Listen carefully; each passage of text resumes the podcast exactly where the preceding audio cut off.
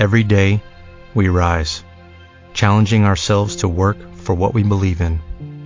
At U.S. Border Patrol, protecting our borders is more than a job, it's a calling. Agents answer the call, working together to keep our country and communities safe. If you are ready for a new mission, join U.S. Border Patrol and go beyond. Learn more at cbp.gov/careers. Bueno, y empieza Economía Digital con el contador Gabriel Gudiño y ahora es Hoy los sí nuevos es. roles, ¿no? De los contadores Sí, yo a creo- partir de las TIC. Buenas tardes. Eh, yo siempre digo que me siento extraño a veces con la presentación de, de contador Budiño porque soy de los contadores poco tradicionales, a pesar de que no reniego de mi profesión. Le voy a decir profesor para la próxima. Bueno, ese, ese creo que me da más miedito todavía, pero ¿El bueno. no profe? importa. sí, por supuesto, pero de, de ejercicio, no de, de formación. Yo sé, Ah, pero está lindo eso. ¿no? Pero, pero bueno, hoy sí vamos a hablar de, de contadores. Eh, y, y- Contadores tecnológicos. Sí, y preguntarnos si seguimos contando, como yo decía en, una, en un congreso de contadores, de si los contadores seguimos siendo válidos, digamos, ¿no? Es decir, con la incorporación de tecnología eh, es momento de repensar muchas profesiones, entre ellas la de contador. Si hacemos un poco de historia, la contabilidad tal como la conocemos eh, surge como registro de hechos económicos. Eh, Luca Pacioli era un monje que seguramente preocupado por el stock de su vino eh, en su abadía empieza a llevar registro por algo que eh, se conoció después como la partida doble, eso de debe y haber, tan típico de, los, eh, de, de las cuentas contables. Y básicamente era un sistema de registro, ¿no? Es decir, eh, Claro. un, un sistema de registro que no salió tan mal porque pasaron muchísimos años y la contabilidad sustancialmente sigue siendo eso, partida doble, debe haber, cuentas como descripciones y, eh, e importes. Bastante más eh, complejos si nos ponemos a ver temas de tasación, de valores, de qué cosas registrar, qué cosas no, eh, el manejo de los intangibles, la depreciación de los, de los activos. Hay un montón de cosas ahí que han complejizado el tema, pero sustancialmente la contabilidad sigue siendo fundamentalmente registro. Y bueno, yo desafiaba a los colegas el año pasado en un congreso de contadores, como decía, acerca de, bueno, si el registro es cada vez más automatizado, la columna pasada hablábamos de, de los cambios de sistemas en, en empresas y bueno, eh, uno de los grandes cambios que ha habido en la profesión o que ha tenido impacto en la profesión es que la contabilidad hoy es una generación casi automática de transacciones eh, operacionales, digamos. Es decir, ya no, no es aquello de por un lado la empresa opera y por otro lado los, la contabilidad se lleva, es decir, no, no es que todo se hace en papel, esos papeles se envían a un contador y el contador completan aquellos viejos libros, papel, eh, escribiendo con tinta para que sea permanente y, y llevar los Me acuerdo de mi tío cuando hablas de eso. Exacto. Y en realidad no es hace tanto mucho atrás. eh, yo recuerdo eh, eh, que en el año 96, por ahí, eh, hice un intento de trabajar haciendo registros contables y, y de... todavía no estaba graduado, de ayudar a, a una ahora colega que precisaba pasar eh, facturas a, a libros de contabilidad y me resultó obviamente muy aburrido Sí, obviamente. eh, y además me preguntaba si eso al final era la profesión, ¿no? Si la profesión era eh, llevar esos registros contables. Al muy poco tiempo, eh, ya, eso dije fue por el 96, 97, en el, el año 99 ya estaba trabajando en la implementación de un software para llevar contabilidad en tiempo real porque en el medio, y todavía siguen existiendo, tenemos los contadores que están en un estudio contable, que reciben las facturas papel y que hacen registro, ya no en libros papel, pero sí en libros informatizados. Eh, hay muchos estudios contables que lo que hacen es llevar contabilidad y lo que hacen es registro. Pero la gran mayoría de las empresas de mediano porte hacia arriba hoy tienen que el grueso de sus registros, la gran mayor parte de los registros surge en forma automática de las transacciones. Cuando alguien mueve stock, cuando alguien factura, cuando alguien recibe una orden de compra con referencia a un pedido de compra, o decir, recibe una factura de un proveedor con referencia a un pedido de compra, ya la estamos contabilizando. Entonces, si ese registro es automático, vale la pena preguntarse, porque muchos colegas todavía hoy viven de llevar la contabilidad, si seguimos contando, ¿no? Es decir, cómo la tecnología nos afecta. Y en esa instancia con colegas que, que, no son colegas especializados en tecnología, sino que son contadores más tradicionales de la profesión, yo les, les nombraba todo ese vocabulario que hemos ido hablando en estas columnas, ¿no? De Business Intelligence, de Machine Learning, de Cloud Computing, de Big Data, de, de Internet de las Cosas, bueno, cómo todo eso termina impactando en la profesión que obviamente muchísimos colegas, y no pasa por edad, sino por qué, a qué se dedican, incluso colegas jóvenes, pero que se dedican a llevar contabilidad o liquidar impuestos, pueden sentirse un poco lejos de esas tecnologías. Y había un ejercicio que yo les preguntaba, era cuánto de nuestra profesión es factible de ser automatizado. Y eso es una cosa que deberíamos preguntarnos todos, no solo los contadores. ¿no? Es decir, ¿qué parte de lo que hacemos en el día a día puede ser automatizado? Es una buena pregunta, ¿eh? muy inteligente para anticiparse. Exacto, puede pasar también en, eh, y por supuesto en el mundo de la comunicación, es decir, transmitir eh, novedades o noticias consolidando distintos otros medios de información, obviamente es perfectamente automatizable. Hoy nos parece que puede llegar a ser torpe esa automatización, porque obviamente eh, lograr que una máquina elabore un texto todavía es bastante rudimentario, pero la realidad es que la tecnología está evolucionando muy rápidamente y no es difícil que en breve hasta un informe relativamente bien hecho pueda ser eh, pueda surgir de una máquina elaborando un conjunto de datos que están perfectamente bien. Entonces en los contadores la parte esta de llevar registro seguramente sea de las primeras cosas que perdamos, es decir, la actividad de tomar un documento papel, buscar el importe, identificar una cuenta contable y hacer un asiento contable es de las primeras cosas que seguramente ya hemos ido perdiendo. En las empresas se ha ido perdiendo ese rol, en las empresas medianas y grandes, la contabilidad decía surge en forma automática de las transacciones que hacen los usuarios finales cuando realizan operaciones, por lo tanto el llevar registro contable es algo que las máquinas hacen y hacen muy bien. La mayoría del registro contable pasa por tener reglas definidas claramente, me refiero cuando algo es un gasto, cuando algo es un activo fijo, cuando tengo una cuenta a pagar, cuando tengo una cuenta a cobrar, qué parte es el IVA, todo eso son cálculos eh, y reglas de negocios que se pueden aplicar en los sistemas. ¿Qué ha pasado con esos contadores que estaban en las, empresas que hacían registro contable? Y bueno, la gran mayoría, por suerte, ha encontrado que la automatización de parte de su trabajo les permite pensar qué otras cosas pueden hacer para aportar valor a la organización.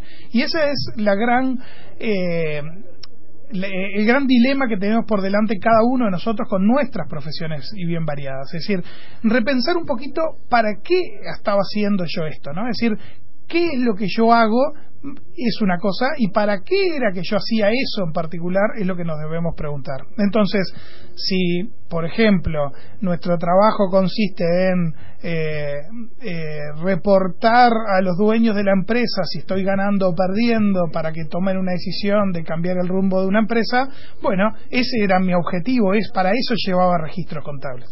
Si mi objetivo era llevar un registro contable para que no me robaran las botellas de vino, como decía yo, el supuesto de que para eso había inventado la partida doble Luca Pacioli, bueno, seguramente eh, lo que tengo que pensar es que mi, objetivo era de protección de activos y no de registro. Porque eso es algo que nos pasa a todos en la vida diaria, que cuando empezamos a hacer una actividad, convertimos el para qué en el qué, digamos, ¿no? Entonces, estamos haciendo algo pensando que eso es lo importante y no el para qué era que lo que hacíamos. Entonces, en ese dilema yo decía, bueno, ¿qué, qué pasa con con la contabilidad, que es algo tan tradicional, que ha pasado muchísimos años y ha evolucionado muy poco. Hay tres ramas muy tradicionales en contabilidad. Una es llevar contabilidad, llevar los registros contables.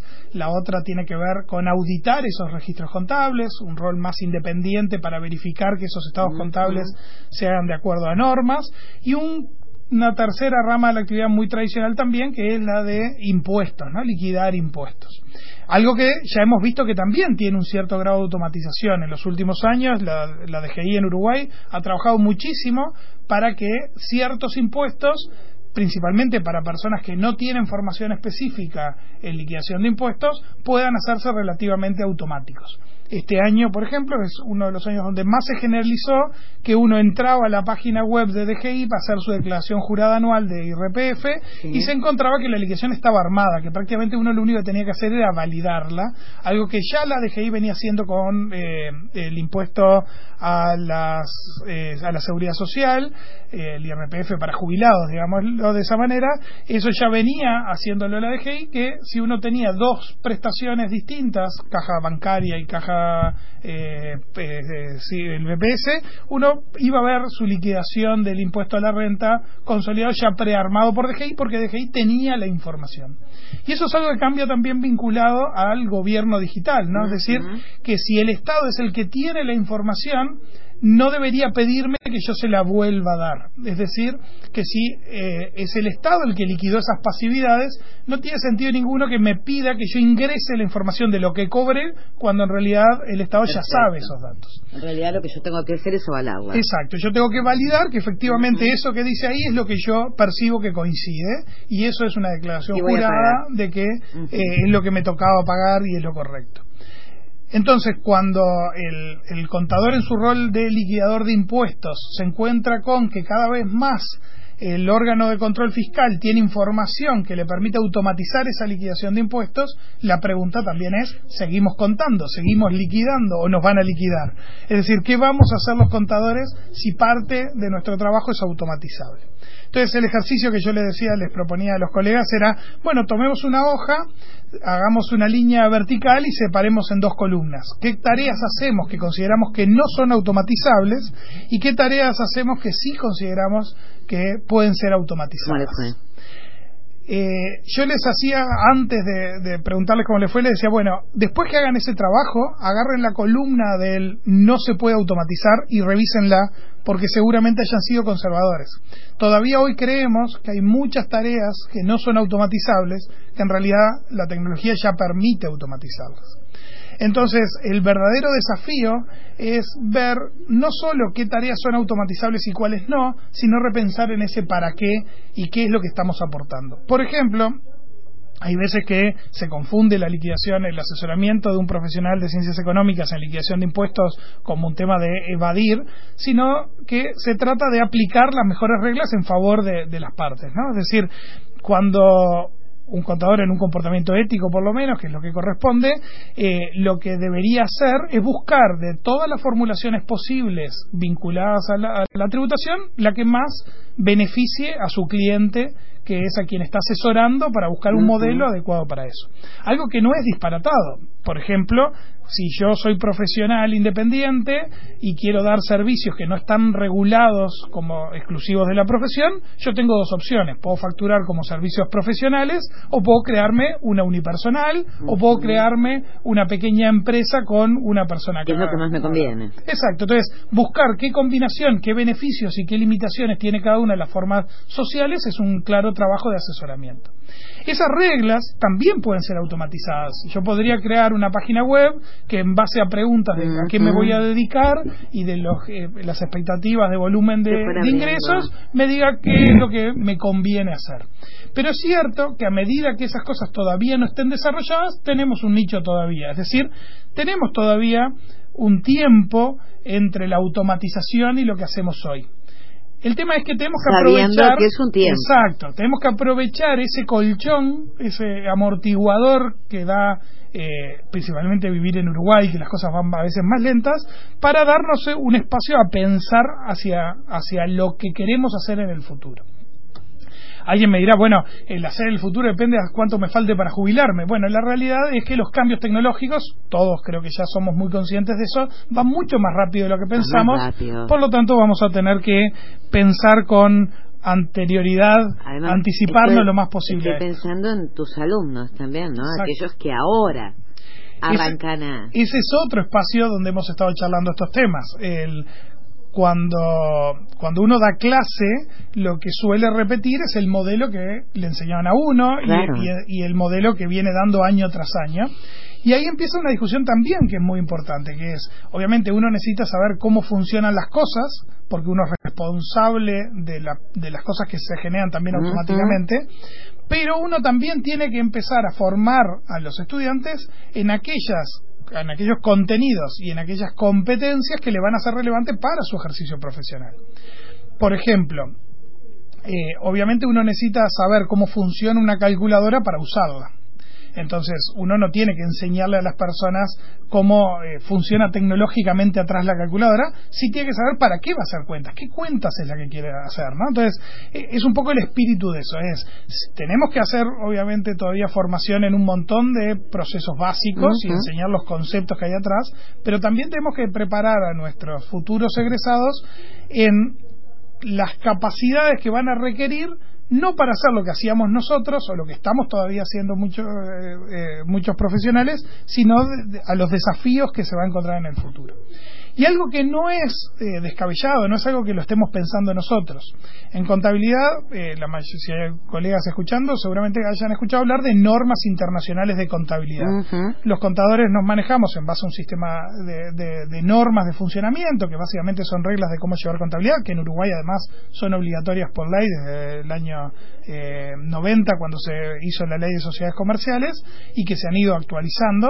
Esas normas son normas de la IFAC, que es un organismo internacional que nuclea la profesión de contadores y la IFAC tiene esas normas de ejecución de la contabilidad, de cómo llevar contabilidad, pero también la IFAC tiene normas sobre educación y de formación de los contadores, tiene normas internacionales de educación.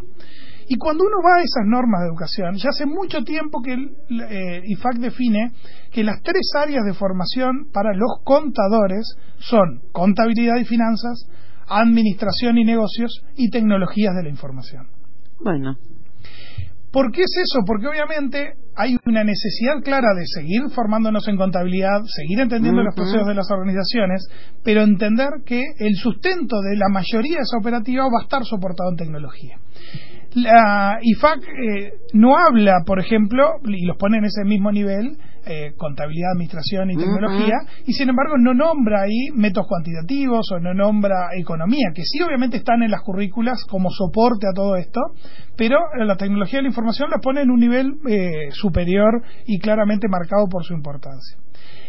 Y a su vez, lo que ha pasado en estos organismos internacionales que vienen trabajando el tema de qué formar, se ha hecho mucho hincapié en los últimos años en algo que conocemos como las habilidades blandas, aquellas capacidades, aquellas competencias que no tienen que ver con el conocimiento, sino que tienen que ver con cómo aplicar el conocimiento.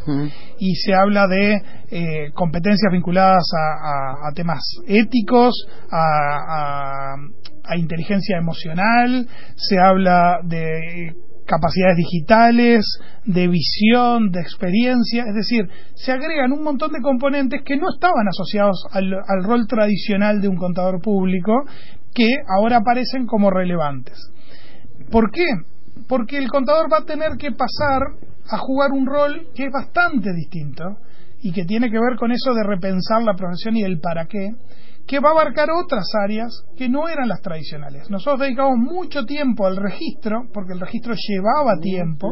Una vez que nosotros eliminamos el problema del tiempo en el registro, nos liberamos de tiempo para hacer otras cosas que eran las que queríamos hacer decíamos, llevamos registros para el control o llevamos registro para la información para la toma de decisiones. Entonces, lo que tenemos que hacer es concentrarnos en ese objetivo original. Si queremos hacer control, bueno, pensar cómo vamos a controlar los procesos en una organización que está en una economía digital y está muy informatizada. Eso nos implica conocer las tecnologías para poder identificar los puntos de control. Y ese desafío es un desafío importante porque una cosa era controlar procesos en papel, por ejemplo, cuando la facturación era papel nos asegurábamos de la correlatividad numérica, de que cada papel preimpreso se haya utilizado para el fin que estaba previsto y que esa correlatividad numérica esté reflejada en la contabilidad. Para asegurarnos que todo lo facturado efectivamente esté registrado como ingreso en la contabilidad y ahora nos tenemos que preocupar por una factura electrónica, donde la correlatividad numérica ya no es un valor en sí mismo, que las facturas electrónicas se pueden imprimir más de una vez, por lo tanto el control de papeles ya no tiene sentido. Y eso nos implica un desafío de entender cómo funciona un proceso de validación, de firma digital, de envío a la, a la DGI, de web service, de un rol de un middleware que se encarga de algunos controles, de cómo hacer un control posterior de todo lo que llegó a DGI respecto a lo que está en nuestros sistemas contables. Y eso implica desafíos. Lo mismo pasa con aquello de información para la toma de decisiones. Llamamos contabilidad para decirle al empresario cuánto había ganado. Obviamente, en una economía mucho más compleja como son las actuales, implica que para tomar decisiones requiero tiempos más acotados. Por lo tanto, tengo que tener información mucho más cercana a, en tiempo real, tengo información mucho más desagregada que lo que tenía antes y eso implica diseñar sistemas que me permitan obtener esa información. Las, las computadoras son muy buenas computando, pero las reglas de qué es lo que tienen que computar, qué es lo que tienen que calcular, las tenemos que poner nosotros. Entonces, cuando definimos esas cosas de qué queremos, ahí empieza a ser la profesión nuevamente atractiva y nuevamente de verdad agregar valor. Es empezar, qué es lo que queremos entregar, qué es lo que necesita la organización y eso nos implica conocer la tecnología, nos implica también conocer las necesidades de nuestro usuario, de nuestro cliente. Y eso implica, por ejemplo, que ya no eso no alcanza con información financiera, ya no alcanza con saber eh, cuántas facturas hice yo en un día, sino que a lo mejor tengo que buscar caminos alternativos para saber cuánto factura mi competidor o saber dónde están mis clientes y eso implica un análisis a lo mejor de tráfico de personas, eh, tráfico de personas en el buen sentido, ¿no? De, de personas. no eh, exacto. Eh, entonces, pensar ¿Qué información es la útil para un cliente o para un usuario de, información contable? Pasa a ser un, elemento mucho más crucial que el mero registro. Y ahí estás cambiando ampliamente el rol, ¿no? Exacto, ahí el tema es que el objetivo sigue siendo el mismo y el qué hacemos es lo que empieza a cambiar. Y eso nos requiere dos cosas. Una, que tiene que ver con conocimientos, conocer otras disciplinas, conocer por ejemplo, análisis de datos, conocer tecnología de la información, eh, conocer algunos elementos que no son financieros. Por ejemplo, los últimos premios Nobel de Economía han estado vinculados a temas eh, mucho más de, de, psicología que de economía tradicional. Ya no pasa solo por saber los números y hacer predicciones en los números, sino pasa por entender el comportamiento humano. ¿Por qué? Porque nos liberamos de un montón de tiempo que requeríamos para los cálculos y ahora podemos pensar en qué hacen las personas con, todo, con toda esa información. Y pasan muchas y pasan muchas cosas, y pasan muchas disciplinas, y empezamos a tener que trabajar mucho más en grupo, uno tiene que imaginarse que la contabilidad era un trabajo de registro y de registro donde había una especialización muy fuerte que tenía que ver con ese conocimiento oculto de cuándo va el debe o el haber como una cosa media oscura y, encriptada y ahora pasa a ser una realidad de que eso no es relevante y que yo tengo que interactuar más y por lo tanto voy a tener que interactuar con otras personas y tengo que desarrollar otras habilidades, otras competencias. En ese escenario la pregunta, tanto para los colegas como para los, los colegas que ejercen la profesión, como los colegas docentes que formamos a futuros eh, profesionales. Claro, yo te iba a preguntar qué pasa con la formación ahora. ¿Qué hacemos? ¿Cómo llegamos a desarrollar esas cosas? ¿no? Y obviamente el desafío es muy grande porque primero tenemos que formar para, un, para una realidad desconocida y, eso es claro, es decir, tenemos que formar a nuestros, eh, a los futuros colegas para una realidad que seguramente no va a ser igual a la de hoy. Pero además de eso, tenemos el problema de, de que nosotros aprendimos de una manera y que tenemos que transformarnos nosotros para poder enseñar de una manera distinta. Y eso es complejo, porque obviamente eh, enseñar contenidos es algo muy sencillo, entre entre comillas, pero es bastante más sencillo que desarrollar competencias. Eh, yo recuerdo hace muchos años, eh, el decano de Facultad de Ciencias Económicas era eh, Juan Carlos Dín. Juan Carlos en el año, a fines de los 80, había, había impulsado el cambio de plan de su momento, que se convirtió en el Plan 90, que duró hasta el 2012 Y cuando uno miraba el texto del plan de estudios, más allá de los contenidos de las materias, encontraba muchos elementos que sin duda eran adelantados para la época, que tenían que ver con eso de formación de competencias. Lo que sí nos estaba faltando, porque eso obviamente lo replicamos para el plan 2012, es cómo bajamos a tierra eso. Es decir, en los contenidos no hay mayor dificultad. Uno pone un contenido en un programa y lo que hace es dictar clases sobre esos contenidos, hacer ejercicios prácticos sobre esos contenidos y hasta ahí funcionamos bien. Cuando cambian algunos contenidos, y bueno, tendremos que pensar cuál es el texto nuevo o cuál es el práctico nuevo, pero hasta ahí nos acostumbramos. El problema son esas otras cosas que, yo decía que Juan Carlos la había incorporado en el plan y había impulsado con otros docentes que se incorporaron en el plan, que tenían que ver con trabajo en equipo, con eh, abordaje de problemas de manera multidisciplinaria. Bueno, ¿cómo desarrollamos esas que son habilidades o competencias?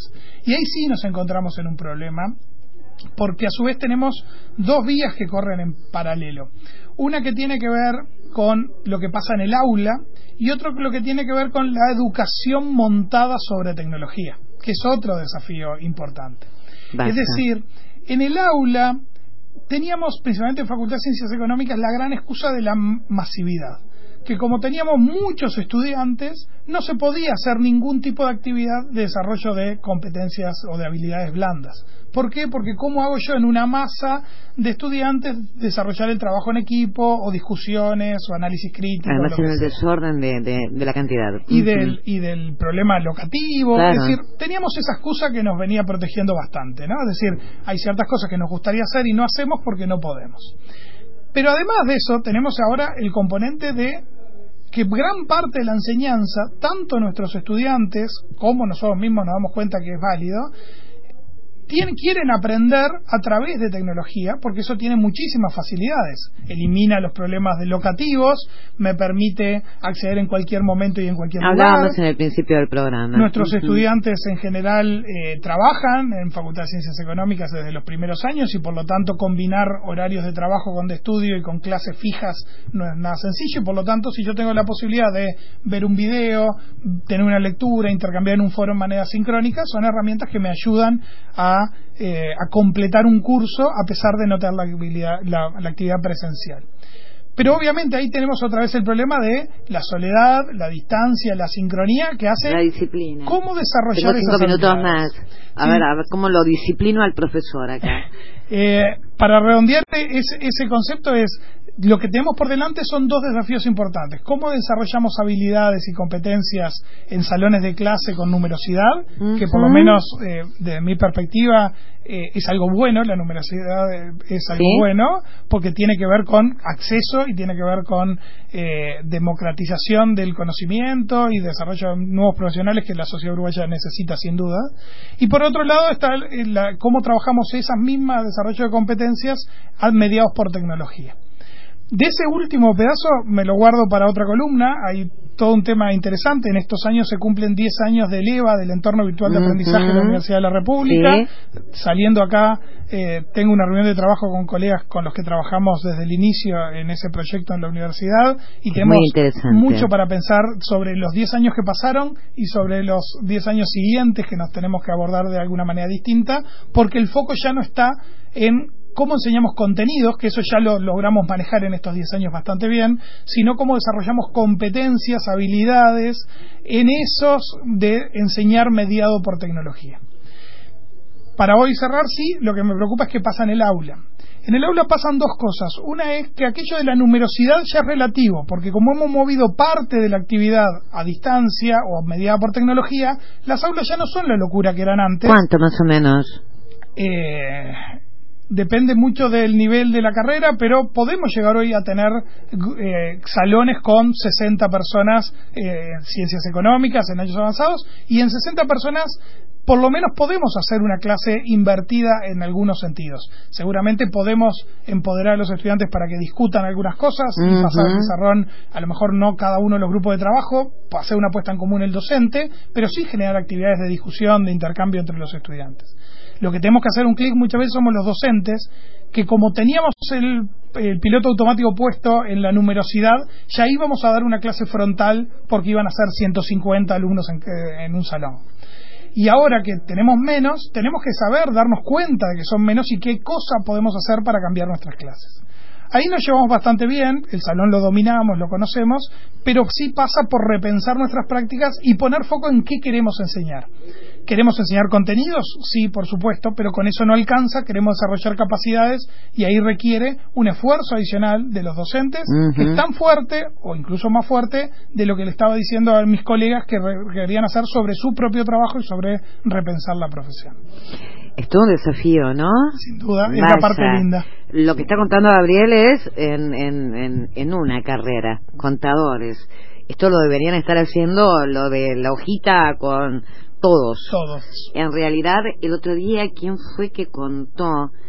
Ah, estábamos hablando con el arquitecto Walter Hughes. Contaba que en medicina ya había robots que en este tema del diagnóstico del cáncer que por supuesto la tecnología brindaba un 95% no de exactitud, pero que había otros robots que por medio de, de la Big Data y todo lo demás empezaban a captar eh, datos, mm, mm, pero como muy escondidos, ¿no? Muy pequeñitos que los sumaban y llegaban al 100% de exactitud de diagnóstico. Entonces, claro, ahí también se ve comprometida acá también se ve comprometido. O sea, tenemos que estar pensando todos en cómo está bueno desde el lugar de docente que se empiece a mirar no solo cómo continúan ustedes, los que vienen, cómo aprenden. Porque hay un punto que es que al principio yo puedo hacer negación y funciona bastante bien, ¿no? sí, obvio. Un médico en un consultorio hoy pasa que su paciente viene habiendo googleado sus enfermedades y sus síntomas y viene con un montón de diagnósticos equivocados y, uno puede poner el pero todavía y decirle tú no sabes nada, yo soy el que estudié, no le decorte lo que googlees porque yo tengo el conocimiento y te lo voy a dar en Además lo que googleas es terrible. Pero eh, eso es hoy viable, la negación de lo que hace el paciente con su información en, Internet hoy es, es negociable, es negable, pero en muy poco tiempo eso no va a poder ser así porque va a haber buenas herramientas de búsqueda y diagnóstico. Yo voy a estar monitoreado permanentemente mis signos vitales a través de tecnología y por lo tanto el médico va a tener que entender de que tiene que apoyarse en eso para fortalecer su diagnóstico y tiene que ser una instancia del intercambio con el paciente, una instancia también de aprendizaje para él. Por lo tanto, es en todas las profesiones sin duda que tenemos que repensarnos. Primer paso, recomendación para nuestros oyentes es revisar hojita al medio que, cuáles de nuestras tareas son automatizables y cuáles no, y las no automatizables volverlas a revisar, porque seguramente sean automatizables gran parte de ellas. Y la segunda tarea es pensar en el para qué. ¿Qué es lo que yo quiero hacer? A partir de eso, a buscar qué competencias necesito desarrollar o mejorar para ejercer mi profesión y devolverle a la sociedad